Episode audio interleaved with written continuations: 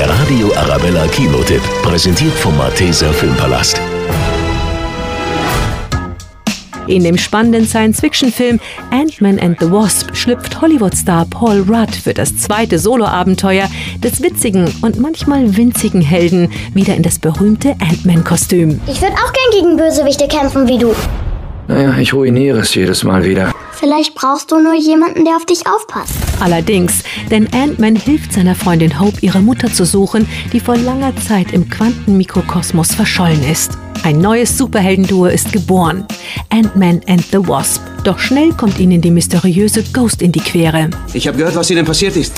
Sie haben die Quantenebene geöffnet und dieser krasse, gruselige Geist, der durch Wände geht und so, klaut Ihre Ausrüstung. Und jetzt will sie die Weltherrschaft oder sowas. Marvels neuer Superheldenfilm unterhält mit viel Humor, geballter Action und den großartigen Hollywood-Stars Paul Rudd und Michael Douglas.